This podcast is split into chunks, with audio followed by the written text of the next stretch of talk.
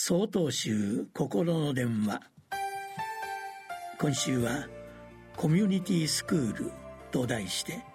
宮城県高円寺奥野商店さんのお話です。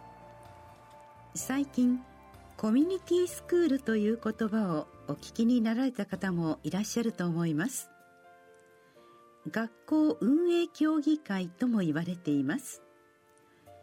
教育委員会から任命された保護者や学校の近隣にお住まいの皆さんなどが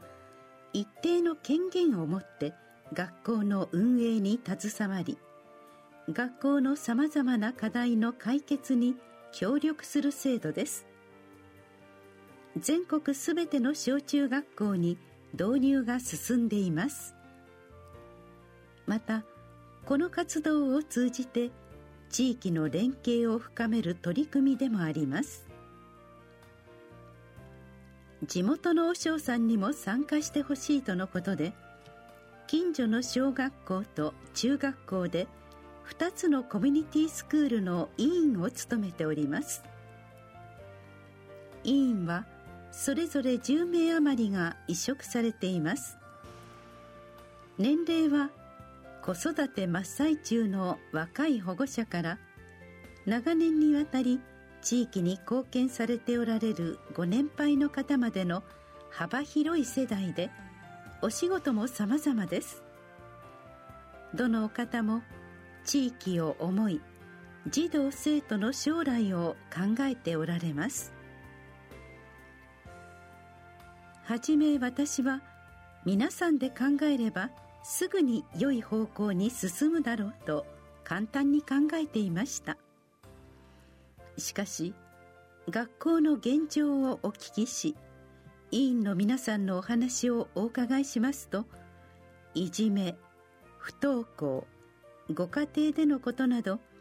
実にさまざまな問題を数多く抱えていることを知りました。そして毎日悩み苦しんでいる子どもや保護者のために今何ができるのかどのように寄り添えばよいのかを考えずにはいられなくなりました。経山禅師は和合和睦の思いを生ずべしと示され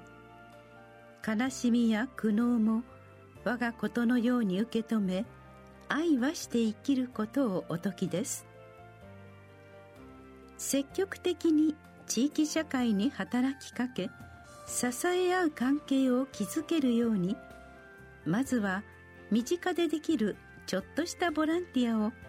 笑顔で行いたいと思います。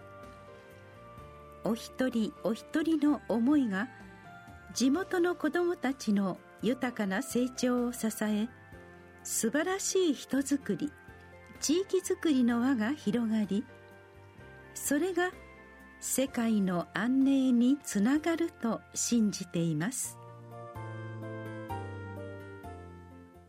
7月5日よりお話が変わります。